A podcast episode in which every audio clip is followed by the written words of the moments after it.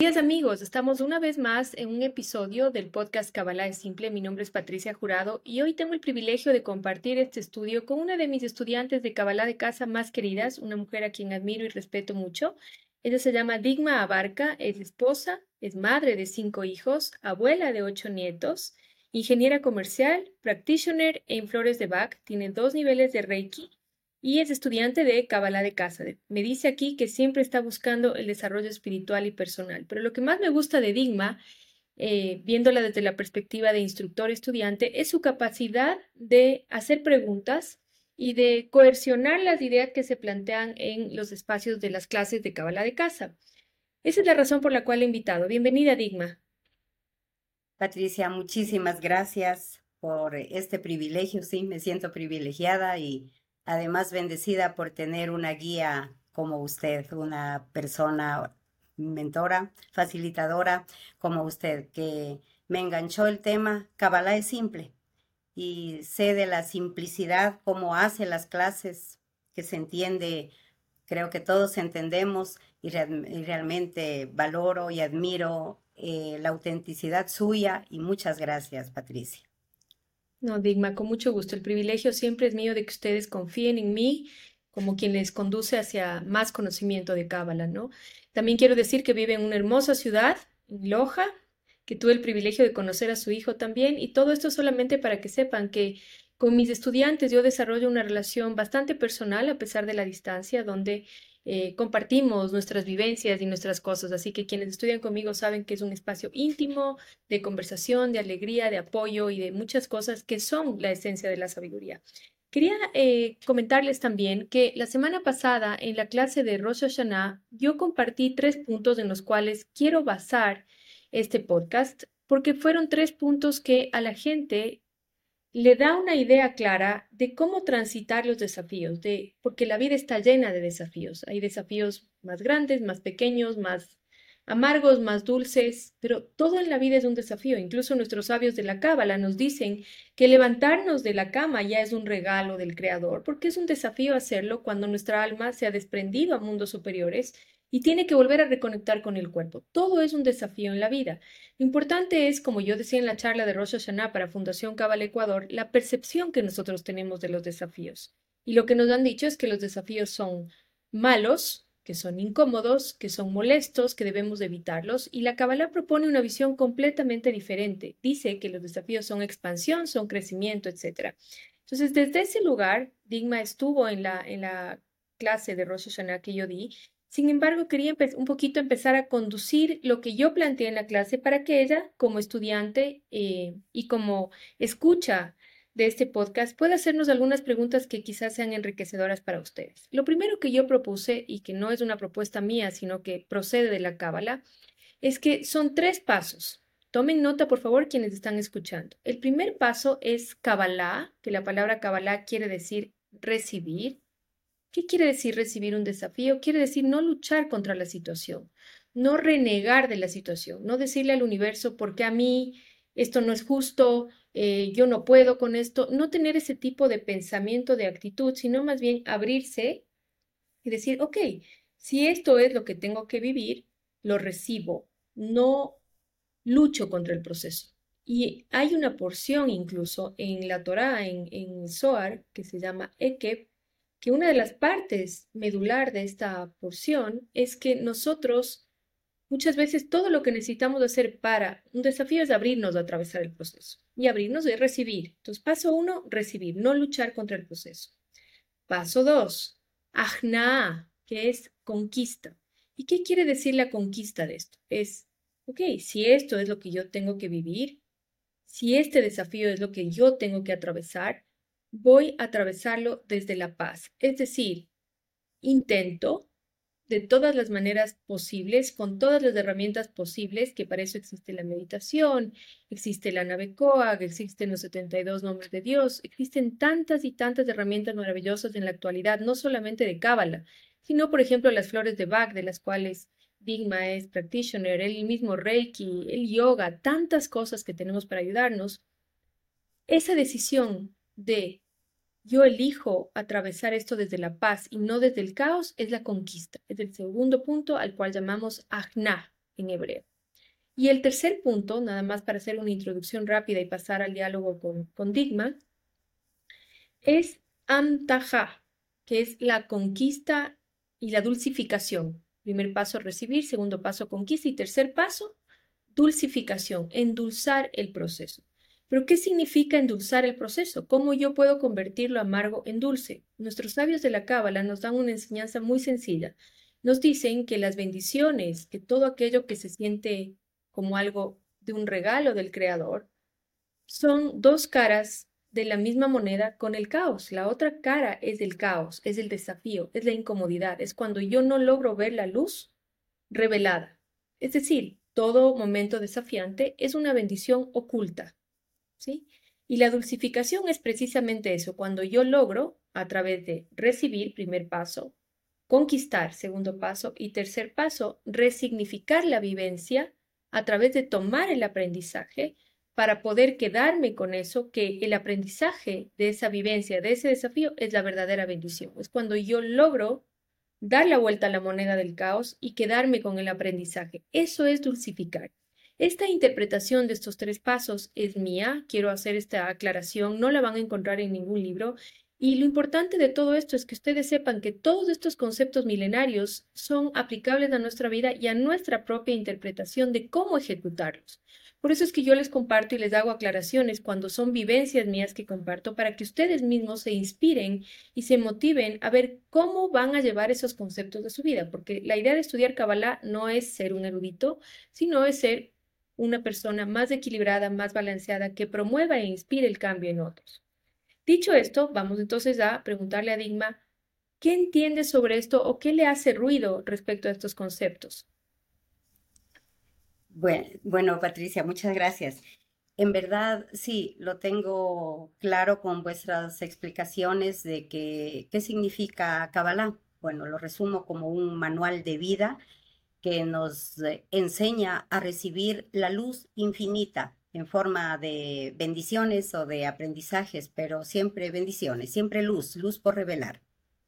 Em, con esto, yo quería preguntarle a usted ¿Qué oportunidad tenemos o tienen, tenemos los no judíos en esta época en donde por la Kabbalah conocemos de que es un portal energético, eh, Rosh, Hashanah? Este, entonces, ¿qué oportunidad tenemos nosotros como no judíos para recibir esa luz que está disponible? Sí, esto es muy importante porque la propuesta mía siempre es una propuesta universal, dado que yo no soy judía. Y lo lindo de todo esto es que Rosh Hashanah es la puerta del portal, porque en realidad es un mes en el cual vamos a tener distintas fases energéticas. La una es Rosh Hashanah, luego va a venir Yom Kippur, luego va a venir Sukkot, Simchat Torah, que son distintas partes del mismo portal, digamos así, no energéticamente hablando, sino como fuerza en general. Y para nosotros que no somos judíos, lo más importante es el, conocimiento de qué es lo que está pasando en el cosmos. No solamente en términos de información relatada en los libros como la Torá o el Talmud o distintas fuentes de la Kabbalah, sino también, por ejemplo, en términos de energías astrales que de acuerdo a la Kabbalah no son condicionantes, pero sí son influencia. De tal manera que a nuestros estudiantes de Fundación Cabal Ecuador y a quienes están trabajando conmigo, yo les envié ayer cuál es la composición astronómica o astrológica de cómo están los planetas organizados. ¿Por qué? Porque para nosotros que no tenemos la religión como respaldo de la experiencia de lo que es Rosh Hashanah o de lo que es Yom Kippur, sino que tenemos otro tipo de experiencia, la ciencia que respalda a la experiencia es lo que a nosotros que no, somos judíos nos sirve para entender mejor los procesos toda la experiencia nuestra está basada más de la mano de la ciencia y completamente fuera de la religión judía. No sé si respondí la pregunta. Sí, perfecto. Eh, pues tengo otra pregunta también en el sentido de, de cómo conquistamos el, no cómo conquistamos para no verlo al caos como dolor o sufrimiento, sino como una oportunidad, tomando en cuenta Por ejemplo, ahora que pues tuve la oportunidad por primera vez de participar en este, con ustedes en la Fundación Kabbalah en Rosh eh, participación virtual obviamente, eh, me di cuenta que había una serie de ritos y pues no, no estoy en contra de los ritos, no, sino que sé que para que este, tener, hacer un rito hay que tener conocimiento, porque si no sé de lo que se trata, pues así lo repita, no va a servir, no va a resonar. Entonces, tomando en cuenta esto, ¿qué oportunidad eh, tenemos para hacer estas conquistas? O sea, para no verlo al, al caos como dolor o sufrimiento, sino para darle la vuelta porque al final es la otra moneda, como dijo usted. Así es. Bueno, lo más importante es entender que estos rituales que usted vio en la pantalla y que los, los hacemos regularmente en distintos momentos del año en Kabbalah, son apenas el 1% de lo que en realidad está pasando en el universo. Lo más importante es lo que no vemos con los cinco sentidos y lo que está fuera del ritual, que es lo que yo enseño constantemente. Entonces, ¿cómo yo puedo conquistar eh, si ni siquiera entiendo qué es lo que está detrás del ritual o incluso cuando el ritual me resulta tan ajeno, cuando es al principio, ¿no? Tan, ¿qué es esto? No lo he visto, no sé qué es y como usted dice, se requiere una guía. Lo primero es entender que si no vienes de una tradición judía, está bien que no sepas. nadie tiene por qué saber. Ahora, existen un montón de momentos como los que propiciamos en Fundación Cabal Ecuador, un montón de clases de libros que, aunque no seas judío, te explican claramente qué significa cada uno de esos rituales y qué, cuál es la energía que está detrás. Ahora, para hacerlo aún más simple todavía, porque vamos a hacer honra a este, el nombre del podcast que se llama Kabbalah es simple, lo que a mí más me funciona y que les invito a que lo pongan en práctica es cuando llega el desafío, lo primero que uno tiene que pensar es pausa, no me voy a conectar con el caos, porque cuando uno emocionalmente, mentalmente empieza a entregar energía a esa situación que parece caótica, eso se va a expandir, se va a hacer más grande y más dificultoso. Entonces, lo primero es, siento este alboroto emocional frente a algo que ven mis cinco sentidos como un desafío, frente a algo que mi mente subconsciente me recuerda que puede ser peligroso e incómodo. Yo siento ese desbalance emocional, respiro. Neshima, la primera herramienta espiritual que tiene un ser humano, pauso y digo, no me conecto con el caos, esto es caos, me separo de eso me separo mentalmente y emocionalmente de eso. ¿Es fácil eso? No, no es fácil, pero es un músculo espiritual que uno va desarrollando y que tiene muchas veces que ponerlo en práctica durante meses, durante años, mientras el desafío dura. Lo que yo sí les puedo garantizar es que cuando uno ejerce esta fuerza, esta pausa, no me conecto con el caos, inmediatamente ve cómo las cosas empiezan a organizarse dentro de una inteligencia que es la inteligencia divina. Nuevamente se alborotan las aguas, digámoslo así. Otra vez pauso y otra vez digo, no, esto es caos, no me conecto con el caos. Y este ejercicio regular, recurrente, constante, va haciendo que las cosas se vayan estabilizando y va transformándose el desafío en una bendición. Porque, ¿qué es lo que pasa? El mayor caos ocurre cuando nosotros, desde nuestra inteligencia humana limitada, intentamos controlar la situación y le quitamos el espacio a la luz del creador, a esa inteligencia superior que está a cargo de absolutamente todo lo que está ocurriendo y que está viendo el gran cuadro que nosotros no estamos viendo. Entonces es importante pausar, contraer la energía y dejar que la luz, que es la inteligencia universal, actúe y vaya acomodando las cosas. Clarísimo, muchas gracias. Entonces, sí, siempre nos dice usted la pausa y, y a veces cuando se está en caos uno se olvida. Entonces, es solo la práctica realmente de, de respiración y de saber que suelo solía, suele decir, eh, solemos decir en casa, esto también pasará. Y eso como que ayuda un poco. Eh, Patricia, eh, sabiendo que nosotros con respecto a, la luz, al calor. Somos vasija. Y al ser vasija, nuestra naturaleza es recibir, porque fuimos diseñados para recibir luz. En un momento dado, también quisimos dar luz. Entonces, viene como el equilibrio del, del dar y recibir. ¿Cómo hacemos que nuestra vasija sea lo suficientemente poderosa, fuerte, para dulcificar cuando recibimos aquello que, que lo vemos como incómodo, como malo o como, como no agradable para nosotros. Y ¿Cómo rescatamos el aprendizaje? ¿Cómo rescatamos esto también? Sí. Y la otra, o sea, eh, ¿cómo se logra el equilibrio entre este dar y recibir, entre la fuerza masculina y la fuerza femenina, digámoslo así? Bueno, el proceso de lo que hace que nuestra vasija sea fuerte, como usted dijo al inicio de su pregunta, es nuestra propia naturaleza que es recibir.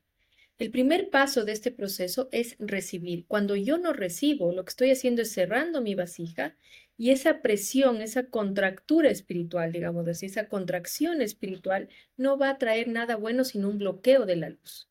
Va a traer más oscuridad a mi vida. Porque lo que está pasando en un desafío es que hay una cantidad de luz que está bajando a una velocidad que mi vasija siente que no es capacidad de, no tiene la capacidad de contener, que no es capaz de contener. Por eso se siente tan abrumador, ¿ok? Pero cuando yo cumplo el primer paso, recibir ya es como estabilizar mi vasija, darle un poco de calma que ya naturalmente la pone en un modo más fuerte, ¿sí? Cuando yo pauso y no entro en el caos, estoy protegiéndola, ¿sí? Porque el caos lo que va a hacer es desestabilizar la vasija, crear desequilibrio, ¿ok? Y para dulcificar, lo que tengo que hacer es realmente abstraerme un poco del proceso, lo que se dice, lo que muchos dicen, soltar un poquito, ¿sí? Y dejar que la luz entre. Ahora, el problema de todo esto es que nosotros tenemos expectativas acerca de cómo deberían ser las cosas y en qué tiempo se deberían dar las cosas.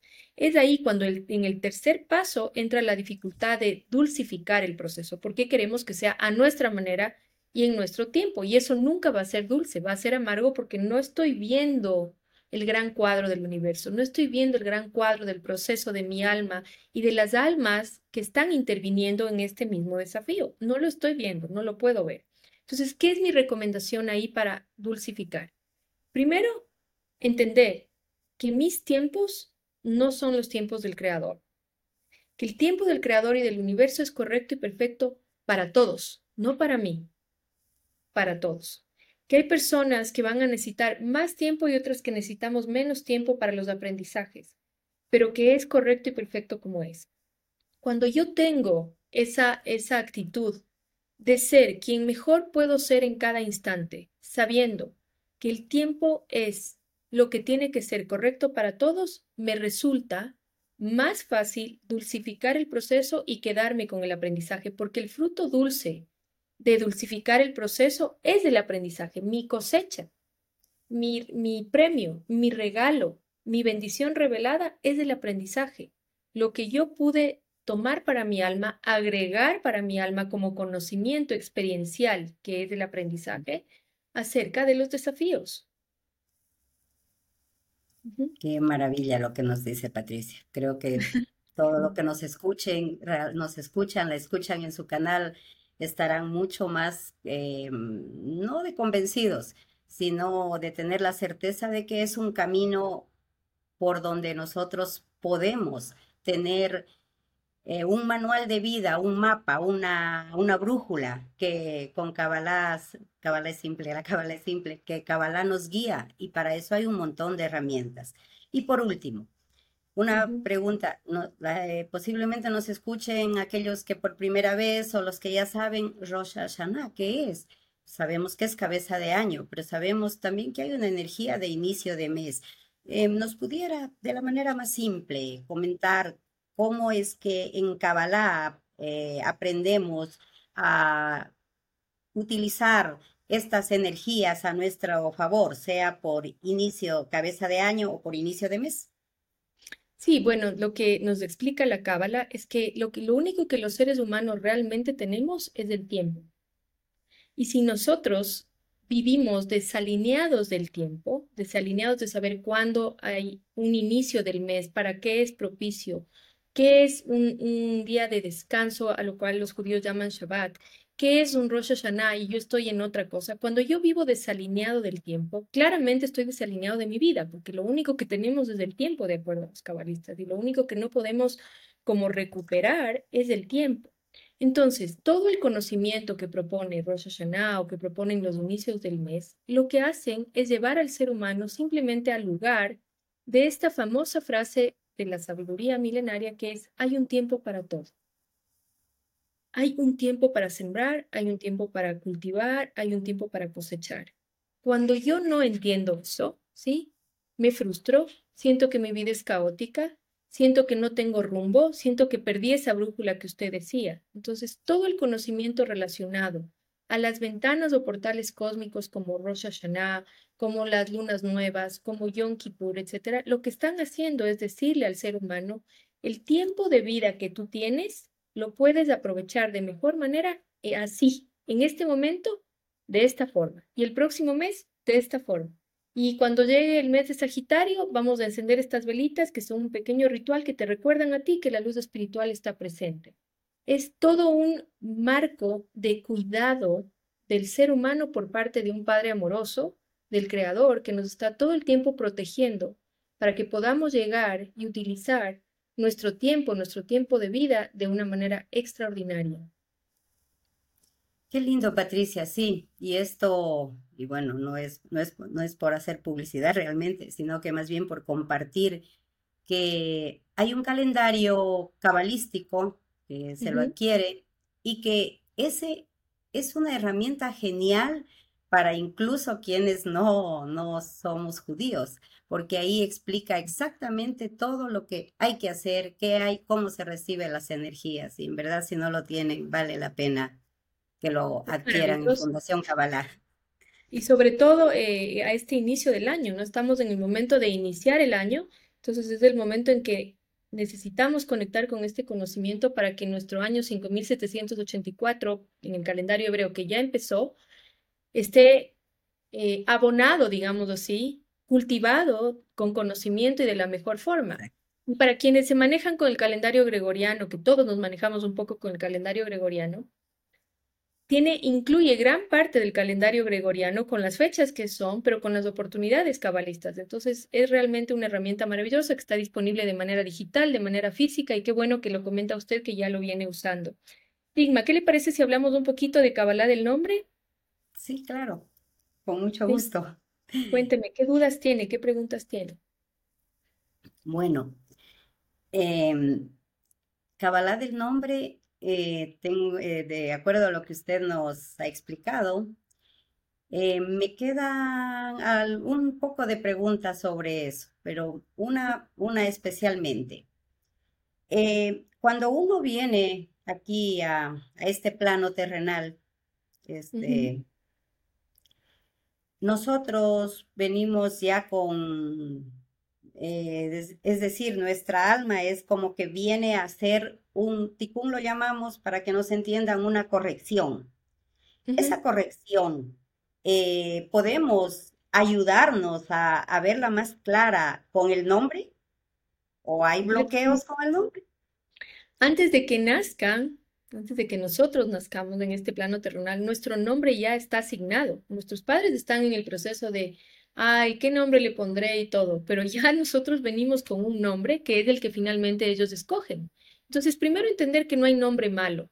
Todo el nombre que nosotros tenemos, nos guste, no nos guste, sea de un abuelito, sea de un ancestro, sea de quien sea, es lo que nosotros necesitamos experimentar en esta vida, aun cuando ese nombre nos transfiera cierta energía que quizás eh, nos ocasione algún tipo de dificultad en nuestra corrección, como usted decía.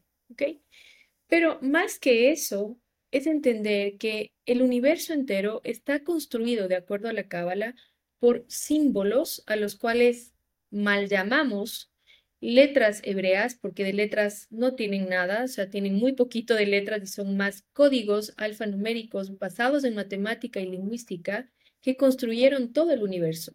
Entonces, cuando una persona nace, y los papás, entre comillas, escogen el nombre, lo que le están asignando a esa persona o la, cantidad de información que la persona trae con ese nombre son determinados atributos y características de esos códigos alfanuméricos que forman su nombre, de esas letras que forman su nombre.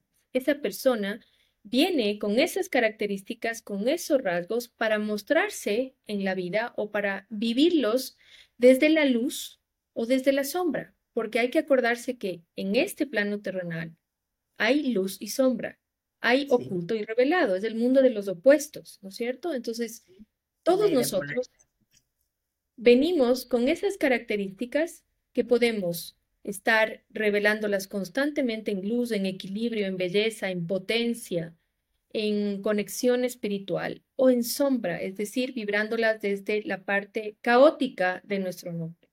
Y parece algo increíble, pero cuando yo me reúno con mis consultantes de Kabbalah del nombre, muchos, a muchos de ellos no les conozco, son gente que me contacta por el podcast o me contacta por redes eh, sociales. Y cuando yo le digo todo lo que veo en su nombre, me ha pasado que hay gente que se pone a llorar porque es tan eh, clara y tan precisa la información que está en nuestro nombre, que detalla todos nuestros procesos espirituales que incluyen la conexión con el Creador, que incluyen la pobreza, la riqueza, la salud, la enfermedad, todos los opuestos, ¿no? El amor, el desamor, que la gente realmente se conmueve hasta las lágrimas con la información. Y lo lindo de todo esto es que como es autoconocimiento, es aliviador, es ya terapéutico, es ya decir, ok, todo lo que yo pensaba, sanador, lo que yo pensaba que me estaba imaginando, no me estoy imaginando. O sea, me está pasando. Y lo lindo es real, no es que estoy loca, no es que estoy loco, no es que, eh, como mucha gente nos dice, no, qué exagerado que eres, qué exagerada que eres, no es para tanto, en serio. O sea, en verdad lo que un ser humano vive solamente lo puede comprender él mismo, nadie más. Entonces, a través de la meditación con nuestro nombre, que es algo que enseñamos en Kabbalah del nombre, logramos que el ser humano vaya restaurando estas letras, estos códigos que componen su alma y su proceso espiritual hacia la armonía, hacia la luz. Va a requerir un tiempo, por supuesto, pero a medida que nuestro consultante va meditando en estos códigos que forman su nombre, va iluminando toda esta secuencia que se plasma en el árbol de la vida de ese individuo, va a ir gradualmente sintiéndose mejor físicamente, emocionalmente, mentalmente, en términos de salud, de prosperidad y de todo orden. Qué maravilla, Patricia. O sea, es una herramienta que creo que los terapeutas de casa, si es que llegamos a hacerlo, que sí vamos a llegar, Por seguro, este, la, es, es, es básica también, considero yo. Eh, sí, pues, incluso para personas por ejemplo, que trabajan, tengo estudiantes y personas que me han consultado que son psicólogos, que son coach, y a veces este tipo de profesiones eh, se quedan atrapadas como un laberinto con sus pacientes. No encuentran la salida, empiezan a dar vueltas en círculos y la persona no mejora y la persona no logra entenderse, el terapeuta no sabe qué hacer ya, el coach no sabe qué hacer ya. Y la información del nombre de las personas, transliterado al hebreo en el árbol de la vida, es un, un parteaguas, es una quitarle la venda al terapeuta o al coach y al mismo paciente sobre su levantar una cortina. Levantar la cortina, como decimos en Cábala, es levantar una cortina para entender qué realmente es lo que puede estar pasando ahí. Entonces, está dirigida la formación que voy a mencionarlo ahora, que empieza el 28 de septiembre, a todo tipo de terapeuta holístico como usted, que tiene flores de Bach, que requista, astrólogos, numerólogos, y gente que realmente quiere, es gente que no tiene ninguna de esas preparaciones como yo, pero que realmente quiere mejorar su relación con uno mismo, su relación con su pareja, su relación con sus hijos, porque cuando uno entiende el lugar del cual espiritualmente vienen nuestros hijos, espiritualmente viene nuestra pareja, nuestros padres, todo es más dulce, todo es más suave, todo se logra trascender. Lo peor que puede pasar es no tener información, es lo peor que puede pasar porque es ir dando palazos de ciegos. Entonces, si eres psicólogo, si eres coach, si simplemente eres una madre o un padre de familia o un empresario que estás preocupado, desesperado porque las cosas no están saliendo, hay mucha información en tu nombre, así que escríbeme por redes sociales. Vamos a empezar la formación el 28 de septiembre y quiero invitarte a que tomes las riendas de tu vida, a que realmente digas, bueno, yo así no quiero vivir más. ¿Qué fue lo que yo hice hace 18 años con Kabbalah? Que no soporto seguir siendo la persona que soy hasta hoy, no, no me soporto. Y a partir de eso, eh, gradualmente he visto muchos milagros y muchos cambios de mi vida y puedo ayudar y conducir a que otros puedan verlos por sí mismos a través de la cábala. Quería agradecer a mi estudiante Digma, decirle que ha sido un placer y un honor compartir este espacio con usted y que espero tenerla nuevamente pronto. Muchas gracias, Patricia. Muy agradecida, en verdad, hablar con usted. Se puede pasar el día entero y uno no se siente porque, y así nos pasa en clase, cuando acordamos ya y ya, vamos más y se acabó y queda, sí. Entonces, muchísimas gracias y agradecida por ustedes, que les vaya súper bien y que ojalá todos nos puedan escuchar con esta información que está disponible, está disponible para todos nosotros. Solo hay que tener el deseo. Así es. Y ya lo tenemos. Compartan, compartan la información, de, multipliquen la información, que más gente se entere de que podemos ser felices y que no tenemos por qué resignarnos al caos. Nos vemos pronto. Esto fue Kabbalah es Simple. Gracias a todos. Hasta luego, Patricia. Muchas gracias. Gracias, Digma. Muchas gracias. Yo le mando la grabación entonces cuando esté. ya, ya estamos fuera, ¿no? ¿Ya no estamos grabando? Allá. Ya